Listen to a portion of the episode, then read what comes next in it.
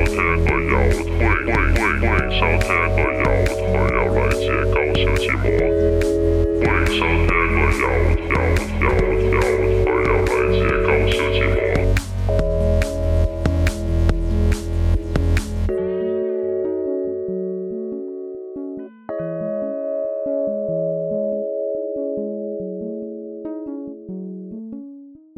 好，歡迎收聽一個有台有勵志嘅搞笑節目，我家石我係 Justin 啊，今日多個人，啊唔係，其實係多兩個多人人，嘅，係好我先哋多兩介紹次呢個先，係是，我係小妹啊，仲有 村民，係村民啦。咁點解會喺度咧？就因為我哋上咗去佢嘅 studio 度錄音啦，冇錯咁樣。大家好係。啦係啦，咁啊借場嘅，咁點解要借場咧？好地地，其實咧嗯呢一排咧，我哋錄音咧都係喺誒小弟屋企，游牧民啊呢排，因為未揾到 studio 要搬 啦，咁啊啊錄音又唔知去邊度錄啦。咁有時又諗我喺 band 房錄咧，但係隔離咧就可能有啲懶鼓嘈啊咁樣啦係啊練鼓啊咁樣。咁我唯有上我屋企錄。咁但係咧今日咧就叫多個 guest 上嚟啦。咁、嗯但係又冇理由上我屋企噶嘛。 其實我真係有諗過嗯嘅。你 OK 嘅都。其實我有諗過，但係係我覺得我屋企真係太細，同埋我真係好驚隔離個阿婆咧又出嚟幫我。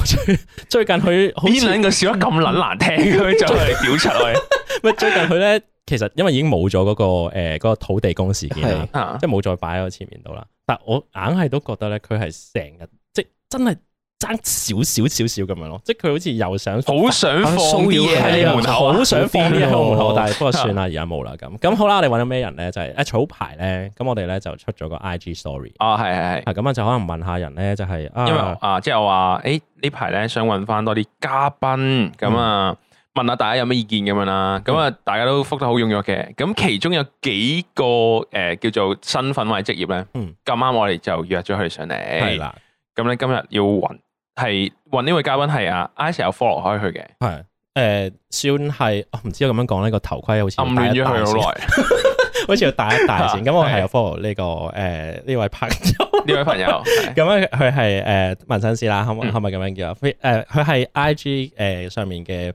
一個 account 叫做 Fish Tattoo 啦。嗯咁四啊個蟹啦。大家好，大家好，你好啊，哦 我 你好你好哋嗯我哋點叫你？係咪叫阿咩阿 Mac 得噶啦， ？O K，好好好。咁點解會想誒即係揾佢上嚟咧？就係其實咧，以前我係不嬲成日都有睇啲紋身嘅圖嘅，即係嗯我唔知大家 I G 嗰個誒嗰個叫咩啊？指南針啊，定放大鏡？安麗鏡放大鏡嗰度有啲乜嘢咧？我除咗女啦、係爬石啦。係誒、，呃拳擊啦，好多就係 graphic 同埋紋身圖。嗯，咁咧第就演算法，係啦，就係演算法啦。咁有時你喺度睇 IG 嘅時候就有碌過睇到，咁啊碌過睇到就有 follow 開好耐。咁我覺得 Fish Tat 嗱阿 Matt 嘅嘅 IG account 咧，佢係好排得好工整。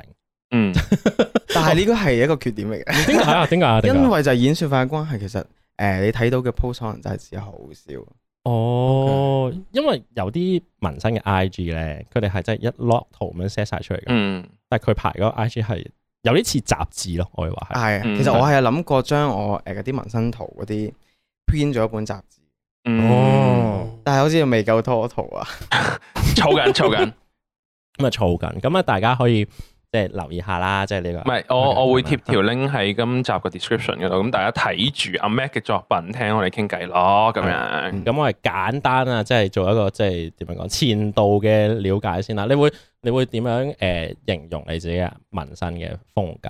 我嗯我的風格係 啊定義唔到，其實啊好多人都問過我，其實喂你係咩風格啊？其實嗯誒、嗯叫做有素描，嗯因為誒、呃素描唔一定係就係鉛筆素描，其實我係用針筆排線啦、嗯就做誒、呃物件嘅光暗啊嗰啲，但係又好似唔係淨係素描咁喎，有一啲紅色咁樣，所以都好難界定究竟係咩 style，所以我好 嗱，我我咧即係有以一個即係有睇開下，但係又唔係真係超熟嘅一個人嘅嘅諗法就係、咧，啊有呢次掃描，然後有劈紅色咯， 即係我覺得就係、就係、超獨特嘅呢樣嘢係對我嚟講，哦係啦即係佢係一個誒、呃、掃描嘅樣，但係有劈紅色喺度，咁我覺得係幾特獨特嘅一件事嚟嘅。即係就咁黑白以外加咗紅色元素嘅話，係啦，我嘅嗯我嘅我嘅角度睇就係咁樣咯，我我冇我冇講 錯。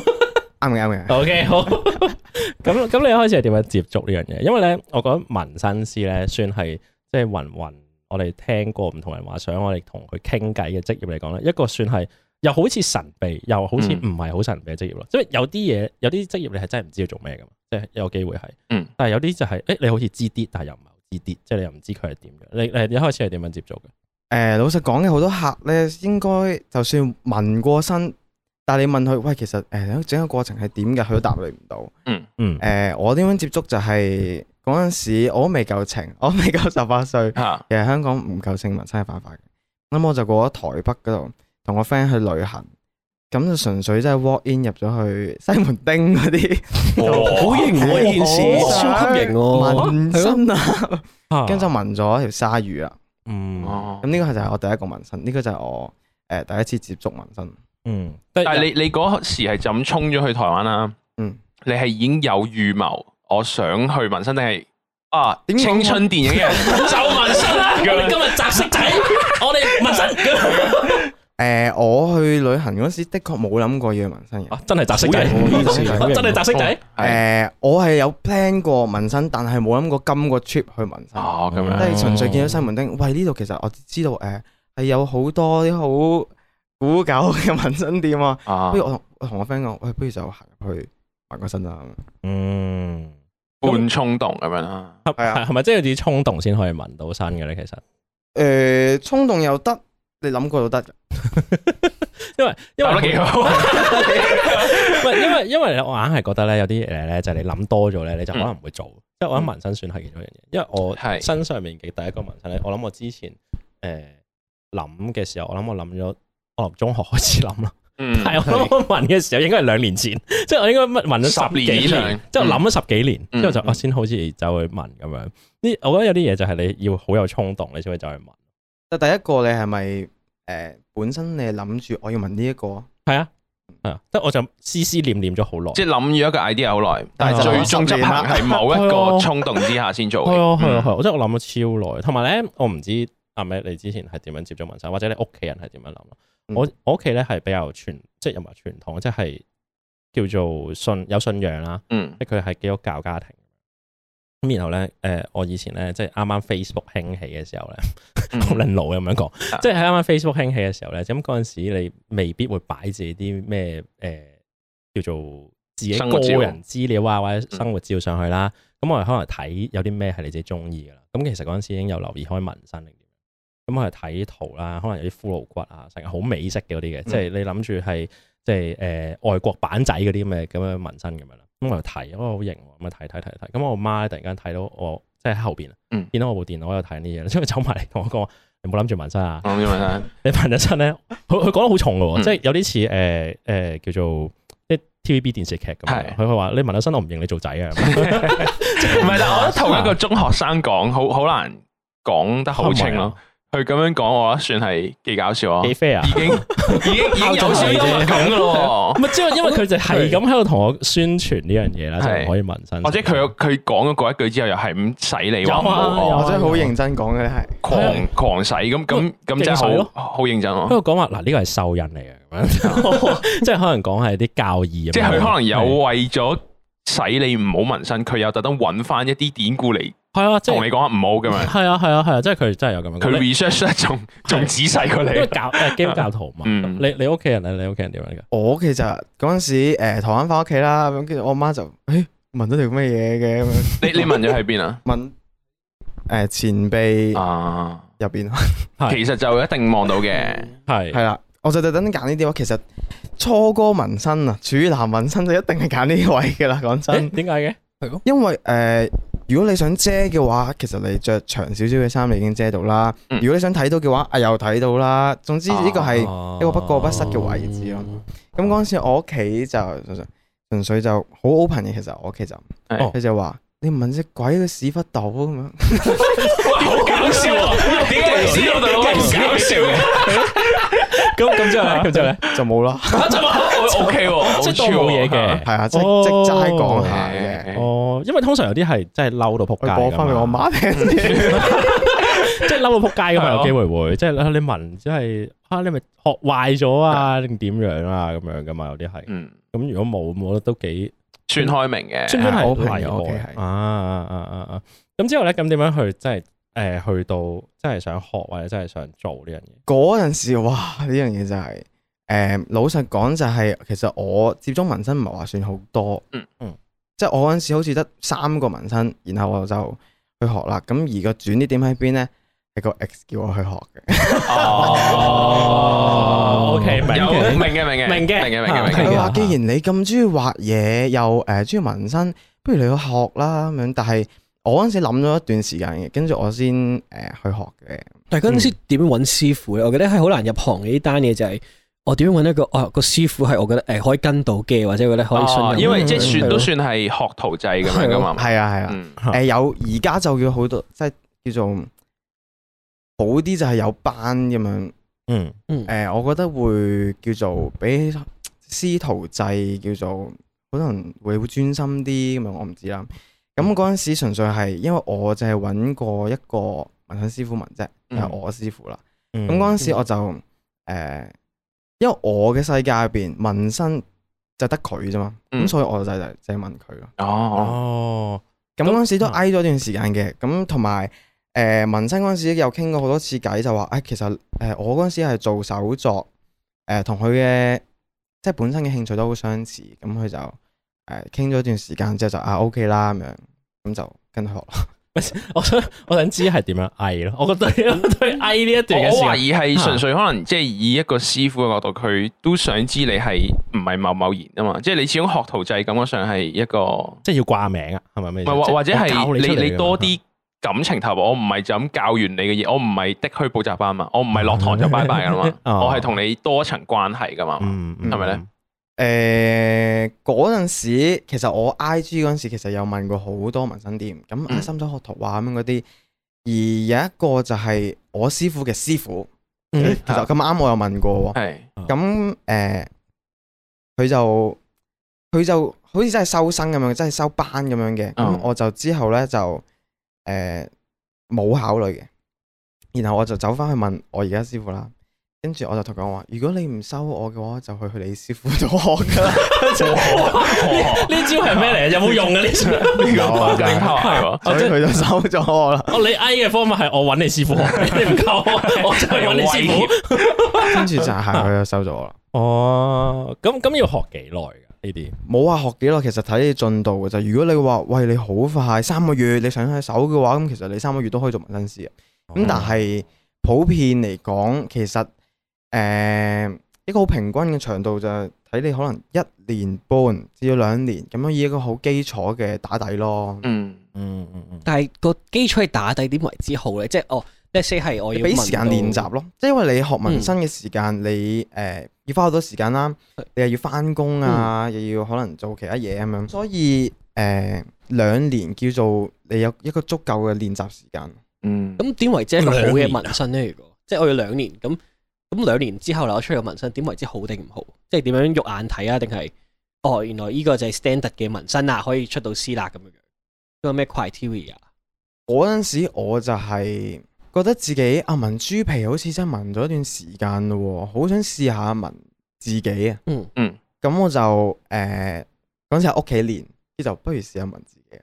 跟住就紋完之後，發覺誒、哎好翻都 OK 喎，好似真係可以係紋一個其他滿意嘅人 效果。咁不如咪先問問自己係點樣嘅？即係你係左右手即拎住個槍， 係啊然後就問左手。係啊，基本上左手大部分紋身都係自己紋㗎。 哦，哦，我我覺得嗱，我覺得係有啲難想像嘅，因為嗯，即係你諗下，如果你要用右手拎住支筆喺自己左手畫畫，其實係好我諗我諗前臂係已經係最容易咯，係嘛即係哦左 前臂誒唔你係右手啊大髀畫係去最容易嘅，哦因為你可以用長隻手啊嘛。啊，咦，同埋埋咪住先，你你左手係有字嘅喎，即係誒，你係有字哦呢個都唔係我紋嘅。哦，OK，我 諗緊咦，你 你你上下反轉個中文字， 我你你個圖像思考到幾強喎？以為屌，係咁。冇錯不哦畫嘅。 OK，OK，OK，OK 大部分啫，唔係全部。啊 OK，咁咁去到真係兩年，咁你你自己用咗幾耐啊？我都係用兩年啊。我哋真係用咗兩年嗯係啊啊！咁兩年之後，你係咩契機突然間話好啦，我我學滿師啦，我出山咁樣因為啊？誒誒 同師傅嘈交， OK 好似幾合理喎，我覺得係。啊因為嘅嗰陣時其實咁傾嘅就係哦佢話誒我叫做培育你成為我嘅未來 partner 咁樣，咁係，哦但係當你嘈交嘅時候，你好難繼續 keep 住合作噶嘛，嗯，嗯咁就算啦，咁不如我自己出嚟做啦咁樣。咁我覺嗯得咁啱啱嗰陣時，我開始問自己或者問 friend 啦，咁嗯咁不如我自己試下誒出嚟啦咁樣咯。哦，我我即刻會諗起誒、呃有啲似， 唔係有啲似嘅。我但我但係我諗起一套作品係個我 G 高達咯， 啊即係師徒咧， 杜門卡信打呢個東方不敗，係啊，即係我即刻諗起誒嗯嗰啲誒師徒嗰啲啊情誼啊，即係诶 O B One 打嗰個 Anakin，即係嗰啲師徒情誼嗯咧，我覺得係好唔愛恨交纏嘅有啲，係個個行業會有呢一個師徒情誼咯，係嘛？啊愛恨交纏我都覺得有啲嘅，其實嗯即係好多説話，可能我師傅講過嘅，我都會深深記住咁，但係冇計嘅就係我嗯哋又愛唔有恨夾咁樣咯啦。。嗯哦，即係我叫你去買外賣咧，係 提升你嘅耐力咁樣類似係咪呢啲？我唔知。又唔係嘅，即係唔 OK，係唔係嚇會命令你做啲咩嘅，就可能係其他誒範疇嘅嘢咯。哦，啊兩年後啦，咁你一路即係就出山啦。嗯。咁你一開始係即係都係揾朋友開始問先嘅。係啊。啊，咁咁，然後你之後慢慢開始誒、呃接觸到可以有可能街外客成成啦，會會唔會即係有好大嘅唔同咧？即係你要開始接觸一個你唔識嘅人去問會嘅，一嚟啊誒、你就係嗰陣時未識會點樣同客溝通啊，究竟點樣傾圖啊，嗯究竟誒個、客需要啲乜嘢，或者係佢揀嘅嘢其實好撚柒嘅。究竟我 點樣去點樣去將件事美化，哎我好似聽過啲嘢啊符合到我 style 係啊啦啦。究竟但啊因為又唔可以你點把啊隻手畫出嚟係柒噶嘛，係啊係啦係啦嗯唔，係嗰陣時其實唔識嘅，嗰陣時其實一開始 我啲嘢都好撚柒。咁你覺得點樣係叫好撚柒咧？ 誒、好似係完全將個客嘅嘢諗出嚟嘅嘢畫出嚟咁，但係其實哦，其實個客未必識噶嘛，但係識嗰個係你自己嚟噶嘛。嗯而我嗰陣時就啊，我唔識點樣同客傾喎，或者我唔識點樣去 sell 個客呢啲 concept 會好啲喎咁樣，樣就變咗係完完全全咁畫翻出嚟咧。其實就個 final 最後個作品就係好柒嘅，哦，即係嗱，誒啊咁樣上咧，我我而家 get 到一樣嘢就係紋身師佢唔係淨係執行嘅人啊，佢嗯可能有佢嘅美感要說服嗰個客嘅，嗯係啊佢其有實啲少少似設計師，其實 exactly 就係設計師咯。嗯好似要仲要有傾呢個部分，嗯因為我覺得有好多時候，誒、啲人對紋身師有一個好神秘或者好唔知點樣接觸嘅一個部分咧，就係點樣同佢傾偈啊！嗯即係咧，好之前咧，我誒、可能有啲 meme 啊，或者係有啲講法啦，就係、可能由紋身師講起定點樣啦，就係、例如我哋點樣可以同個紋身師傾偈，即係、嗯啊，唔係原來唔係一嚟就問幾錢， 淺淺 符號問號，問幾錢，how 咁 much 問好，老實問一講，我係未試過有呢啲淺淺問號咁樣，我從來未試過有噶，誒咁有禮貌㗎，我唔知 點解，即係你氣場咁啱冇吸到呢啲。嗯係啊，真係哦，可能係氣場問題，啊哈哈即係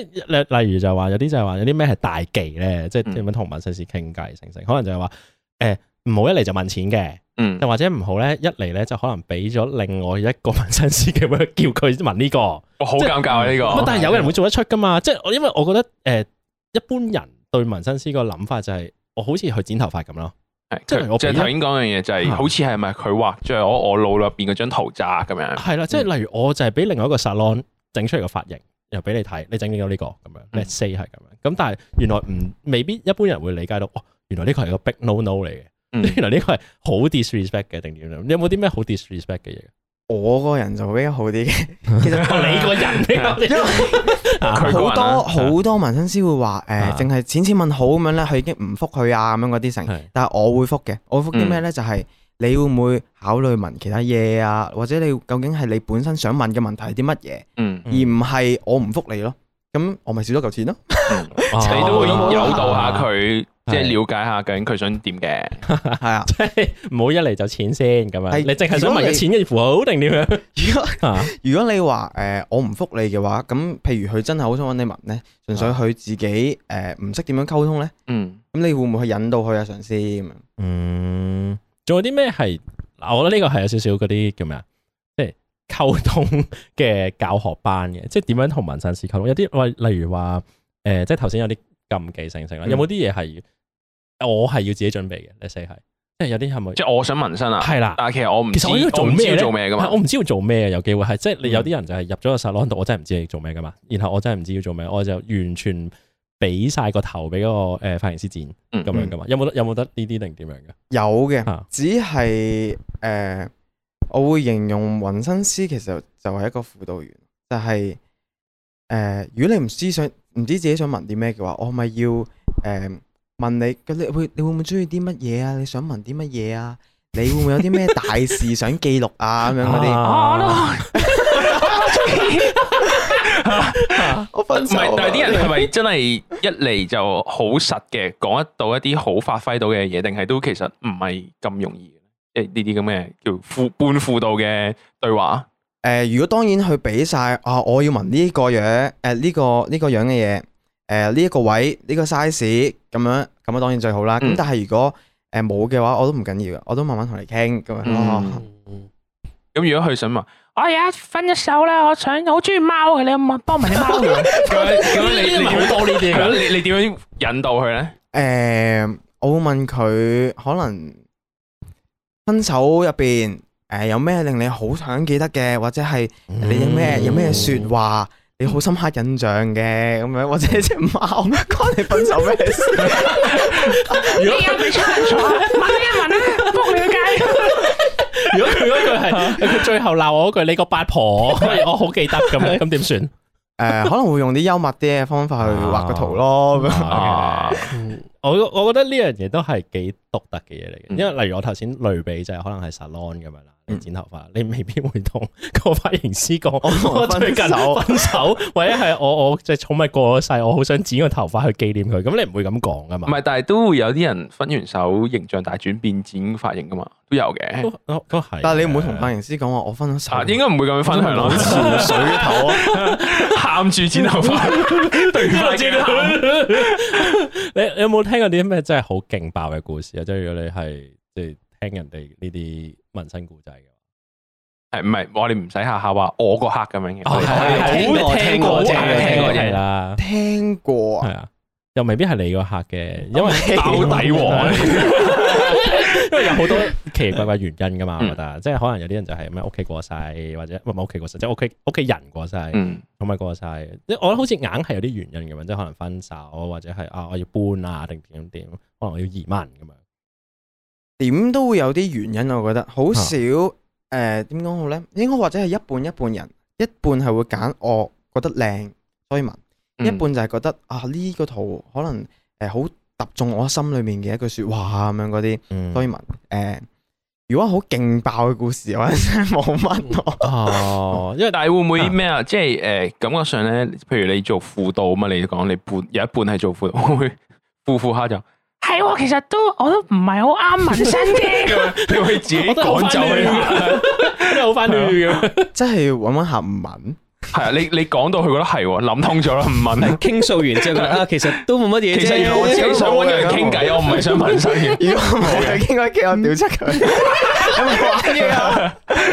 咁咪試下屌柒一下，屌柒啲鞋，哦誒冇啊，試過黑面咯。咁咁佢佢啊嗰陣時我叫叫做唔係好識處理呢啲客務嘅 嘢，係就會有時會好黑面嘅。但係我而家就好啲嘅，哦而家係温但係佢係咪做錯啲乜嘢咧？點樣？誒可能係誒、通常我俾客揀圖嘅，譬如佢問誒呢個嘢，咁我就話誒、我畫兩至三張圖俾你揀，咁可能佢我畫完呢張，然後佢話誒我揀呢張啦。嗯誒、咁我就會畫埋個黑線俾佢睇，咁但係咧就我畫咗之後就唔改得噶啦。嗯咁佢就話可唔可以畫埋第二張啊？咁我畫完第二張之後就，我都係揀翻第一張啦。哦嗰呢啲啲即係設計師啊問題咯。左其實揀真係右揀，呢個就真係誒，純粹人同人嘅溝通嘅。啊係係啊！我覺得尤其是應該係好多就係除咗文啊技術之外，你就係要同人傾嗰樣嘢，究竟佢真係中意啲乜嘢啊？定係因為真係文落去噶嘛？嗯。咁你喺文落去之前，你就可能要傾呢啲嘢，就係最容易嘈交嘅嘢咯，即係或者好好容易有啲誤會嘅嘢咯。即嗯，係而家仲有更多即係其他嘅原因令到佢起誤會，即係可能哦你已讀不回，我哋一個禮拜先復嘅咁樣，咁已經可以嬲啦，嗯係咪先？邊即個係我已經有好多呢啲啦， 即係我我我我啊你有好多呢啲唔係我有試 過啦。咁你要分享下先。我我之前就係、因為我第一個紋身之前咧，其實我係有諗過即係紋誒揾某一個大師紋啊，即係即係都大師噶啦，嗰、個大師咁樣。咁誒、呃我就之前咧就諗緊做晒功課咁樣，即係喺度諗啊點樣去同紋身師溝通，因為嗯唔知即係緊張噶嘛，大佬咁。咁我喺度諗要點樣講啊？我喺邊度邊度問啲咩主題，想係點樣嘅？呢度張 reference 圖，呢度大細定點點，仲要特登咧唔提錢，即係好係似啦，好識似講係啦啦，好似好識咁樣啦。係我仲要再尾尾包個底層啊！第一次揾人紋身你點點？如果你又有禮貌嘅，係有禮貌又會唔會就係呢句，所以唔 復？我唔知， 做咩歧視我啫？咁人人都第一次噶咯，點啫？咁我話咁喺度講啦，咁啊話啊，我第一次問嘅，咁如果係有啲咩你俾翻我嘅 feedback，你都可以同我講咁樣。咁之後佢耳朵冇咗啦，嚇呢個大事，咁算啦，咁我冇當冇嘢啦。即係然後咧，誒幾年後咧，我見到有另外一個朋友咧，都係揾呢個誒有突然間多咗紋身，係咁之後佢就我話喂你多咗紋身，佢話係啊，我揾嗰個大斯文嘅咁樣就話嚇你揾嗰個大斯文係嘛？係啊，嗰個大斯文啊，好快啊，兩三日之後復咗咁樣。等陣先，等 陣先，你有冇即刻？誒，唔係，我喺度諗，我做我錯做咩？錯咩咧？屌，我冇理由噶，我爭啲就想問下你個，你點樣 approach 佢啊？你可唔可以俾個 message 我睇 下？咁啊攞嚟對比下，你知啊？嬲 咗嬲啦，屌乜撚嘢啊？咁樣即係我做錯咩啫？咁我喺度諗啦，咁佢唔做咩已讀不回我咁樣，咁我諗極都諗唔明嘅， 即係嗯，咁我又冇問啦咁樣，咁隔咗一陣之後就誒算啦，唔嬲啦咁樣， 但係哦硬係覺得可能有某啲紋身師係做咩唔復我咧？即係你特登做咩要即係可能一個禮拜之後即先復係定的士佬咁樣啦，都會揀客嘅。係啦， 我覺得佢做咩？佢我唔可以做冇咩又唔做啊屌啊咁樣 咯，即係我有唔少少夠。有啊，唔過啊，即係我 諗緊，咁我又唔知啊嘛，即係我第一次問又唔識，咁我又好想知個原因係咪，但係 OK 啦，算啦，最後都係放棄咗，即係冇揾呢個大師紋身咁樣。但係我覺得係，例如除咗誒誒，即係之前講話咩錢銀啊、溝通嘅方式啊，定我咧都有一個好神秘嘅位，就係點解對紋身師有種神秘嘅感覺，就係、好似有個既定印象就係佢哋好晏先復你， 即係即係佢哋復得好慢，我成日都覺得我唔知。因為通常都係話咩已讀不回啊，或者係隔咗成個禮拜之後先揾你啊，定點？好似我哋好超忙，會唔得閒覆你咁。啊呢個係咪堅嘅？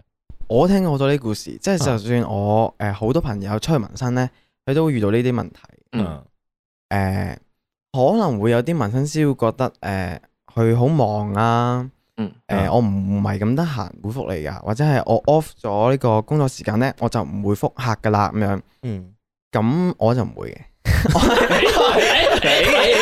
突然間呢個字位好似啱啱好。嚇，我啊咁即就因為我覺得就係你要做呢樣嘢嘅話，即係做紋身嘅話咧，嗯我就算你凌晨三點你問我，我都會照覆你嗯嘅。即係就算我即係我醒嘅時 候，我就因為我覺得誒服務至上啊嘛，但係有啲人會覺得，即係紋身師 artist 嚟噶嘛，即係同你啊係係剪頭係係係係髮嗰啲，你可以隨時去個髮廊揾佢剪又唔一樣喎。即係紋身係一個藝人，即係 artist 咁，係有啲高貴啲嘅咁樣。所謂藝術家藝術家脾氣啊藝術家脾氣啊吊高你啊埋。即係我硬係會覺得係誒，係咪要用某一種方式去同佢溝通啊？嗯即係會覺得係另外一個族群，用另外一個方式去同佢即傾偈。係女神，啊梗係唔會復得快噶啦。係啦係啦係啦，啊即係啊，我要點樣去即係嗯引起佢嘅注意定點樣咧？明明係我去揾呢個 service 定點樣，但係即係有一種好似啊，我要某一個曲先可以去理解同埋互相溝通咁樣。我硬係覺得我唔知，我哋聽首歌先啦。好啊，呢首歌係阿 Mac 點 嘅，嚟自呢個 Candy 孫嘅《魚絲》。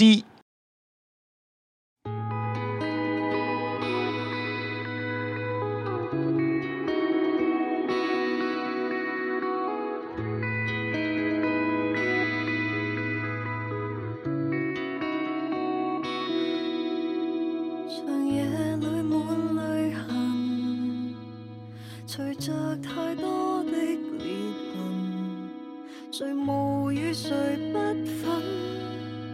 真理原是枯萎的家人，試問如斯世代，誰不怕受傷害？試問誰可等待？躲於這樹蔭下，等不到那變改，怎麼可不理睬？怎會白過？試問如斯世代，你可和居於誰拼出的未來？哦哦你拼出的未來。哦呜原路進退如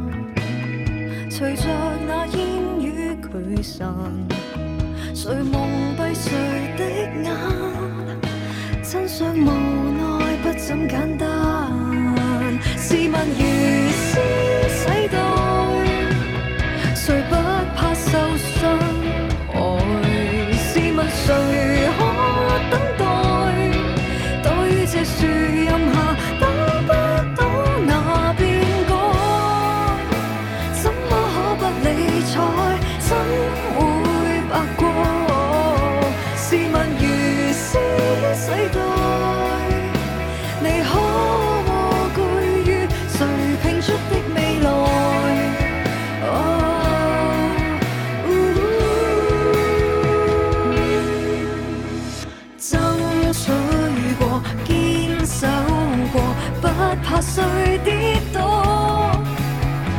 憤怒過真與謊，是誰闖的禍？爭取過，堅守過，不怕碎跌倒。憤怒過真與謊，是誰闖的禍？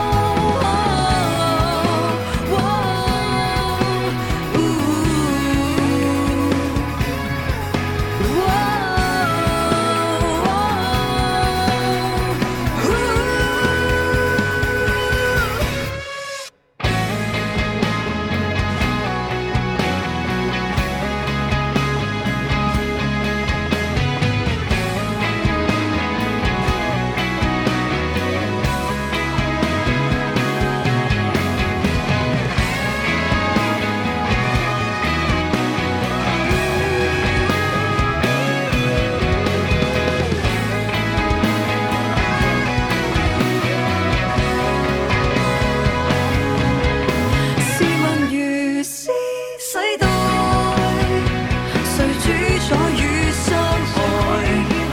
試問誰可躲開？躲於這樹蔭下，可分清善惡嗎？一切的因與果，總會道破。試問如是世代，你可蝸居於誰拼出的未來？哦哦，你拼出的未來。哦。啱聽完嚟自 Candy 孫嘅魚絲啊，咁講紋身咧，其實最近係咪最近啊？都唔止，都應該唔係呢排啊最近呢排啦。其實有一壇嘢咧， 你知而家啲人係誒、呃有叫做有啲咩社會事咧，可能嗯其實東張西望咧係一件嗰啲係一個渠道嚟噶嘛，係可能係即係可能叫係大眾啲嘅一個知道事件嘅嘢啦咁樣啊。咁有一壇嘢咧，好似上咗東張西望咁樣，就係講話有啲人咧就紋身，咁然後咧紋到誒咩呃中咗即係 HPV 咁樣。嗯即係可能有啲誒、呃即係病毒啊或者唔乾淨啊，嗯咁樣令到佢感染啦，成成啊。咁然後嗰壇嘢咧就講到都幾金嘅，嗯即係可能就會關注好多唔同議題啦。就係首先就係唔夠稱嘅人紋身啦，咁、嗯然後咧又有講就係話啊，使唔使發牌啦？嗯即係啊，有冇嘢要去管噶啦？即係你頭先已經講就係話，哦，有啲係師徒制嘅，即係即係 one on one 咁樣，然後其實又唔知邊，即係好難去規管，即係呢個叫得定嗰個唔得定點樣。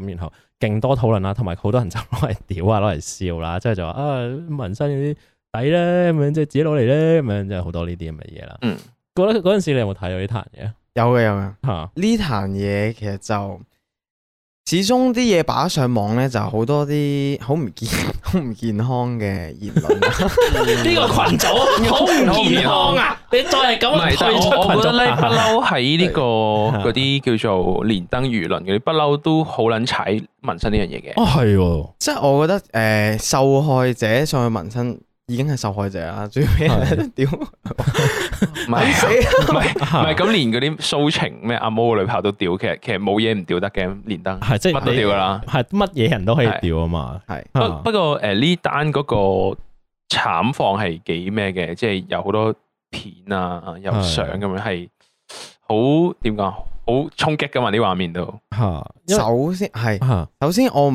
係好清楚乳頭瘤病毒即係 HPV 啊，嗯，究竟係點樣誒、傳播呃患上啦？嗯我我甚至我都唔知點樣去傳播，我都唔我都唔清楚。啊咁、嗯但係誒點解會有呢個情況出現呢？其實就有啲師傅就講過啦，就係、呃譬如佢入針太深啊，即係傷咗佢皮膚下面嗰層啊，已經誒、呃主要佢因為佢填色嘅，咁其實比起淨係行黑白線呢，就更加傷嘅一定。嗯之所以誒佢、受傷之後咧，患上病毒或者發炎嘅機會更加高咯。嗯，即係入啲原來係大風險啲嘅，或者係有色係原來係風險係啊哦大啲，嘅。因為有時紋身啊其實未必會出血嘅，嗯，有時可能係好傷嘅，話填晒色嘅咁樣，係咁捽係咁捽咁樣先會啊流血嘅啫。哦，即係上色可能係要打得深啲嘅，啲係鏡啦甩色咁樣。嗯咁但係我覺得最即係我覺得最慘嘅其中一樣嘢咧，除咗係即係患即係患有病啦，其實我覺得之後俾人追擊都幾慘咯。即係哇，呢個係慘過，係啊，即係屌我賴嘢啦，屌受害者仆街本身仲就係要嗰俾你個屌，屌我我唔係我特登唔係揀嚟賴嘢噶嘛。我我即係我次次有呢啲咁嘅嚇，即係有人俾啲上網輿論圍屌呢啲，我次次都係講呢句就係你嚇捱得過今次，你嘅心靈會好撚強大。哦真嘅喎，嗯因為你你會首先你會發現其實 Internet 上面大部分都係盲毛嚟，佢哋都係揾啲嘢恥笑同揾啲嘢屌嘅嘢。係係，然後第二，發現其實你係唔需要咁 care 呢啲嘢，嗯就次次都講呢個 point 啦。因為發其泄實情緒啊 most 係 likely 咯講呢啲嘢嘅人都係 layman，甚至佢根本對民生零認識，啊佢其佢實即係想純揾粹係揾嘢踩認下同咯。感啊，係佢想覺得人哋都要一齊笑佢啊。哦，我我覺得有一句嘢係幾得意喎，因為誒佢最近可能就 po 咗喺嗰個咩民生關注組係啊就係 Facebook 今日 group 啫 咁嘛啊喺 Facebook group 咁嘛啊喺度講啦，啊一啊呢呢個好翻啦，定唔知一年咁樣定點樣，嗯即係佢 po po 翻佢近況定點樣呢。啲事件一一年啊，咁但係咧，我覺得誒喺呢一個即係叫公開嘅 Facebook group 嗰度啦，嗯咁好、多時咧，你知嗰啲 group 咧會唔同人 share 自己嘅紋身啊，或者唔同嗯人 share 自己嘅即係覺得靚嘅嘢啊、柒嘅嘢啊咁樣啦。嗯好，多時咧 有一個好得意嘅講法嘅，就係、一啲圖咧可能睇上去比較柒啊，或者叫比較即係可能新手啲嘅紋身先紋出嚟嘅圖啦。咁嗯然後咧就會有一個留言嘅講法就係、啊咁就一世啦咁樣啦。 唉屌咁樣又柒撚咗，即係變咗批鬥大會嘅係啦咁有會，少少批鬥啦，唉，咁啊啊拆撚咗定點樣？唉，咁啊一世啦定點樣？咁但係咧，去到最後我覺得有個解説啦，我覺得係幾 OK 同埋係幾 make sense 就係。誒，屌佢中意咪得咯咁樣，因為我呢個係幾 make sense 嘅喎，即係有時有啲人咧啊係即係佢未必可能紋咗一個好叫做好叫做誒高技術嘅圖嗯啊，佢中意咪得咯咁樣，可能係一個即係有一種就係係即係我唔好計話咩洗紋身呢樣嘢啦，即係係紋身感覺上係一世嘅，所以你做一個決定咧，因為係一世嘅，所以佢可以 judge 你啊。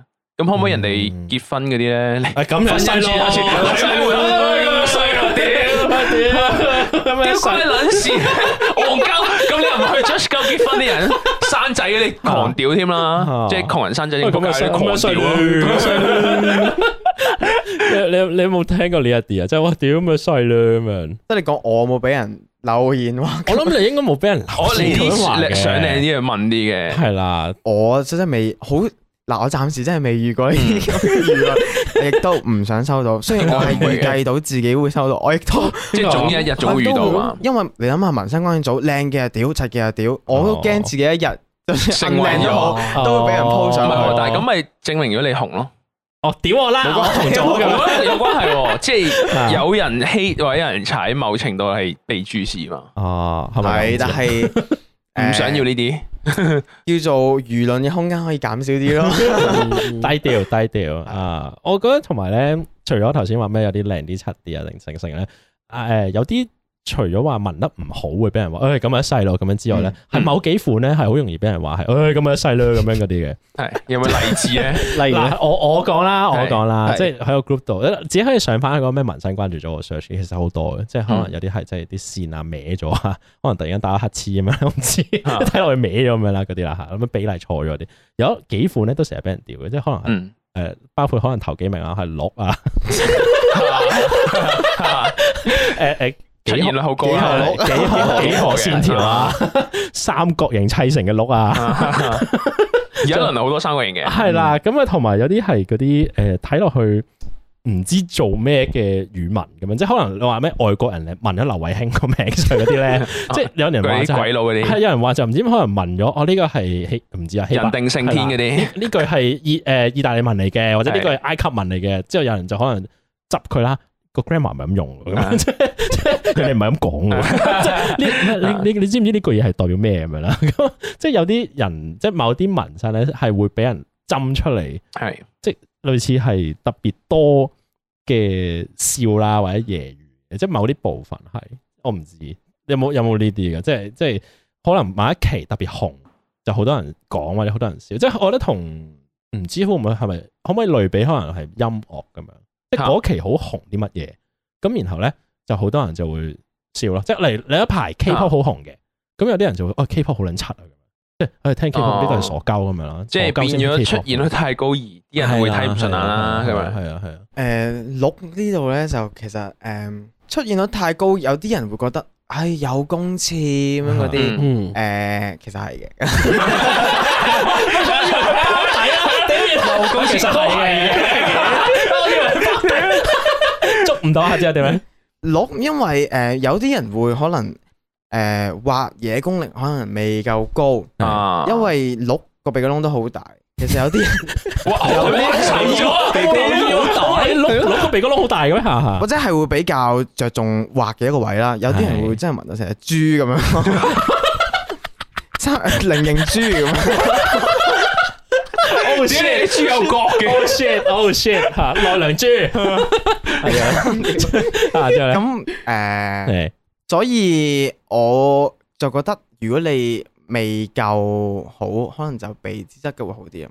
即係就我嗰句啦，聞係一世噶嘛。哦，哦都係 Okay 都係，其實某種 angle 去睇，咁就一世都未必係錯晒嘅，可能係咁樣，係嘛？即係嗯即係可能有啲嘢係拆撚咗，咁可能真係喺某個義順嗰樣都係一世噶嘛，可能嗯即即唔係為 hate 嗰個動機，而係去諗下啱唔啱自己嘅風格，啊或者係嗰啊個嗰個紋身師啱唔啱畫呢類畫都有可能噶嘛，即係畫到變咗豬，但係原來唔係嘅，可能佢寫字好靚嘅。定但係有時係啊，客人未必會知道究竟個紋身師究竟係叻啲乜嘢，嗯即係佢唔知嘅，因為哦，嚇但係唔係將已經將晒即係佢嘅作品已經 po 上去㗎啦咩？我永遠都會擺一句誒説話喺個心入邊，就係嚇客人係乜都唔識嘅，嗯，哦係係正常嘅，因為誒作為設計師或者係紋身師，你要知道自己弱項喺邊。嗯有啲嘢，如果你覺得自己未做得好嘅話，你就誒同佢講溝通好啊，即係嗯佢覺得我覺得你自己呢個位未夠好啊，嗯誒、或者我唔係好適合紋咁樣咯。即係可能如果個紋身師做開美式嘅，突然間我想要個小清新嘅一個唔係小清新都好多人針㗎屌，小清新都勁多人針，即係除咗即係鹿啊、成成都有好多人都會針下咩小清新嘅，咩你又有一個咩冇冇裙邊嘅花啊定點樣 花瓣咁樣嗰花啲瓣啊，啲勁多人針， 即係唔知我覺得某啲某尤其是某啲 style 係好容易俾人劈過，或者即係成日出現嘅主題，大家都可以攻擊噶嘛。係啊係啊係啊，係點說服你啲客人係點同佢講？哦，呢個未必太啱，即係點說服都好難喎。誒、呃我自己就會同佢講話誒，其實我畫呢方面嘅嘢會比較弱啊。哦誒、會唔會誒、或者考慮紋其他嘢，或者係你會唔會試下用其他誒、style 呃去做啊？會唔會咁樣會順眼啲啊？咁樣同個客傾，如果佢 OK 嘅話，咪話俾佢睇試下咯。嗯咁，佢好坦誠喎，嗰啲幾好呢個溝通。因為你文拆咗嘅話，你一定俾人擺 上文身嗰 以免俾人屌，戴頭盔先啦，戴翻頭盔。 我頭先除咗呢個戴頭盔之外，我始終冇網上嘅 輿論壓力實在太大，有時啲 人啊或者我自己都未必承受 到，所以誒小心啲好啲嘅。即係的確，即係紋身感覺上要負嗰責任係大啲嘅，即係比起其他嘅創作。係嘛係，即係有啲嘢可能我拆咗，純粹係嗰間嗰單 project 拆咗，屌你原來文撚拆咗一個人嘅，係嗰個人嗰個位拆撚咗，即係一可能 kind of 係一世嘅一件嗯事情咁樣。講紋身嘢咧，即係好多都即係講，即係我哋頭先都講咗好多啦，都嗯算係七七八八啦。我覺得係係咪埋個尾咧就未係嘅？我覺得有 時我咧除除咗除咗一個埋尾位之外，我覺得有一個問題都好重要嘅，即係誒、啊嗯呃叫做誒、呃有幾個職業啦，嗯叫做係異性啊，即係或者係女性心目中係特別加分、型啲，型啲。型啲，誒紋身先係其中一個係咪啊係咪 ？Yes or no？ ？Yes or no？冇其他答案。Yes or no？ Yes，真嘅屌啊！仲有 你一個，仲有你一個職業嘅就係咖啡師， 我原本都想講搞咩事，即係第二個噶 啦，係啊，多咧 double 咗。咁你話有冇有冇啲咩即係有試過一個偶遇嘅，係就係有一次我帶啲誒畫簿啊、筆啊嗰啲誒，同埋帶咗張好似乞衣嗰啲紙皮 咁啊，請 follow 我 IG 踩踩你啊突然間乞衣，突然間乞之後咧，啊，請 follow 我 IG 嗰啲紙皮啊咁樣。係咁我就係有一日去咗尖沙咀碼頭嗰度係畫嗯嘢，純粹真係畫嘢啫，唔係寫生，唔係成，就係純粹畫我自己畫嗰啲嘢。嗯，跟住就有誒幾個女仔走埋嚟，幾個啊？誒唔係即係兩個，哦冇三不成幾啊？唔係，我覺得多，我覺得多過一個就係幾噶啦。OK，我俾一個，即係咁佢就就話：誒你做紋身㗎？嚇哦你咪可以幫人設計紋身㗎？佢話：係啊係啊係啊。我想問咧，诶，搵啲嘢喺我心口度啊，咁樣我心吓咁大，唔即一係哦 一嚟嚟就就深厚啦。哦，係咁，佢有自己嘅意義喺度嘅。我我聽係完個故事，我覺得啊，其實 O K 嘅咁樣。嗯啊！即係佢一嚟喺個街頭就同你講話，哦，我想聞呢啲喺個心口度，個原因咧係因為等等等等係啊係啊，等等。講晒講講晒俾我聽嘅係。哦哇！呢個係嗯快喎呢個呢個係自動波講故事喎，我覺得呢個好勁。佢好想同人講心事啊！我我有一壇嘢咧，就收埋喺個心度好耐嘅，就咁啊，所以咧我就好想聞喺個心口度啦。嚟啦，你幫我聞下咁樣，好快。最後有冇聞到啊？一見最後鍾情誒，最後我 我冇幫佢畫， 點解嘅？點解嘅？點解因為啊誒我唔係好擅長畫嗰啲 topic 啦，同埋哦，咁啱我唔知點樣同佢傾咯，一個哦，問題咁你可能俾我望下個心先，即係我唔知，不如睇下先。俾我計算下先係俾我計計等先。佢用專業嘅角 下度，位先。等佢 用專業嘅角度望你心口先。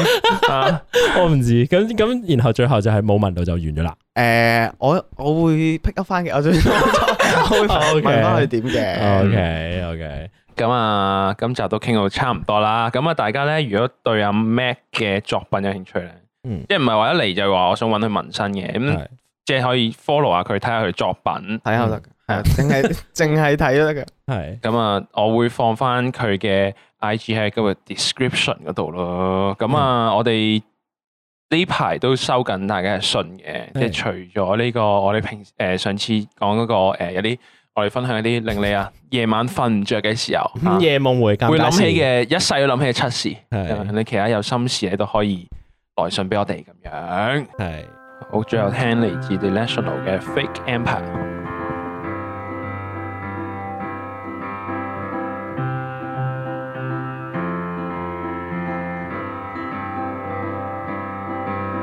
Stay out super late tonight, picking apples, making pies.